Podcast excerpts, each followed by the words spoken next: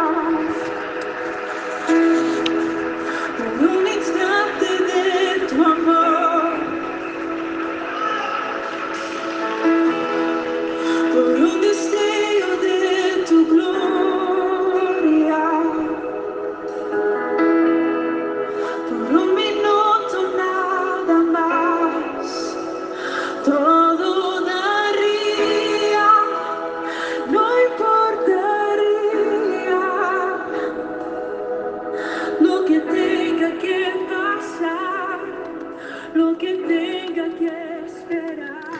La palabra para hoy es utopía o realidad.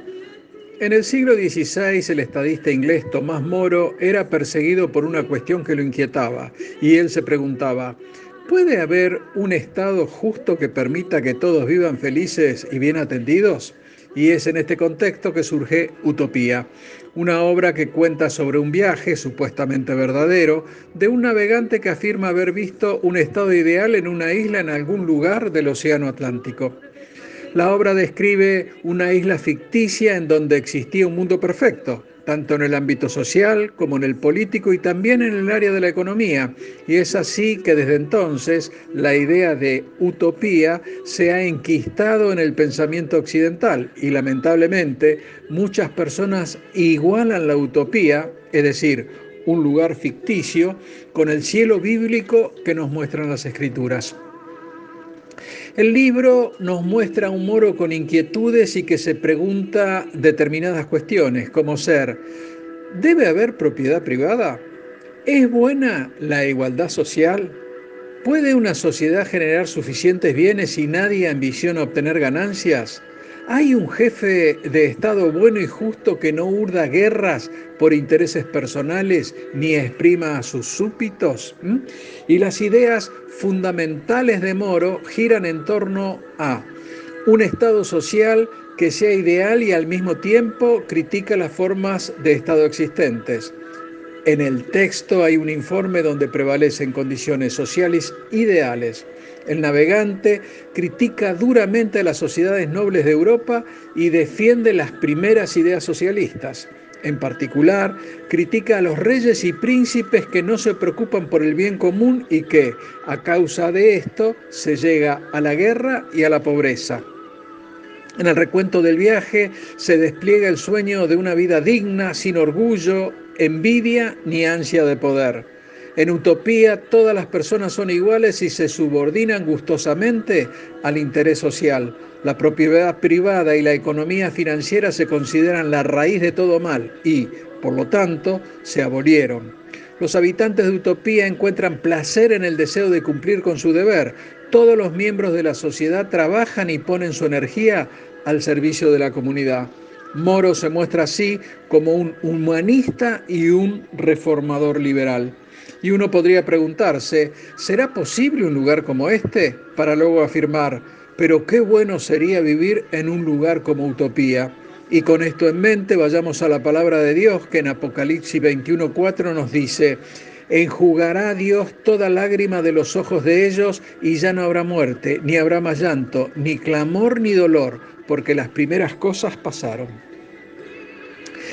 El contexto del pasaje está después del juicio del gran trono blanco, que lo encontramos en Apocalipsis 20, 11 y 12, y es cuando todo ser humano entenderá la alternativa que Dios ha dado, y esto es que opten por aceptar el sacrificio de Cristo y, de esta forma, escoger vivir el camino que conduce a la vida.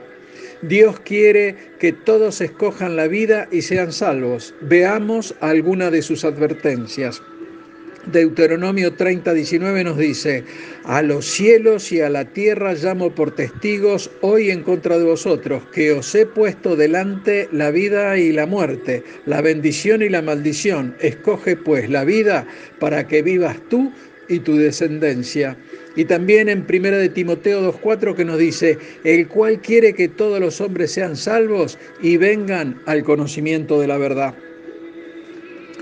Cuando aquellos que hagan caso omiso de las advertencias del Padre sean lanzados al lago del fuego, esto parece duro, pero es lo que dicen las escrituras, Dios promete hacer todas las cosas nuevas. Todo aquel que esté con vida en la época de los nuevos cielos y la nueva tierra habrá sido cambiado a vida espiritual e inmortal. Entonces la muerte y el dolor serán cosa del pasado. Dios enjugará toda lágrima de sus ojos y revelará todo a sus hijos en una eternidad de gozo. Por eso, hermano, nosotros sabemos que comparar el cielo bíblico con una utopía es algo que está muy lejos de la realidad.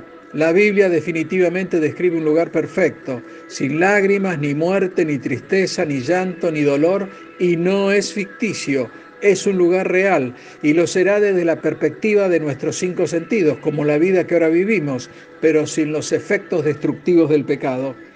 Y hermano, Tú ya sabes que nosotros debemos pensar de esta manera, debemos pensar en un lugar que podemos tocar y sentir y eso seguramente cambiará la perspectiva del mundo en que vivimos, un mundo en donde el dolor es algo muy, muy real y los cielos y la tierra de nuestra experiencia actual no se parecen en nada a los nuevos cielos y la nueva tierra que Dios ha planeado.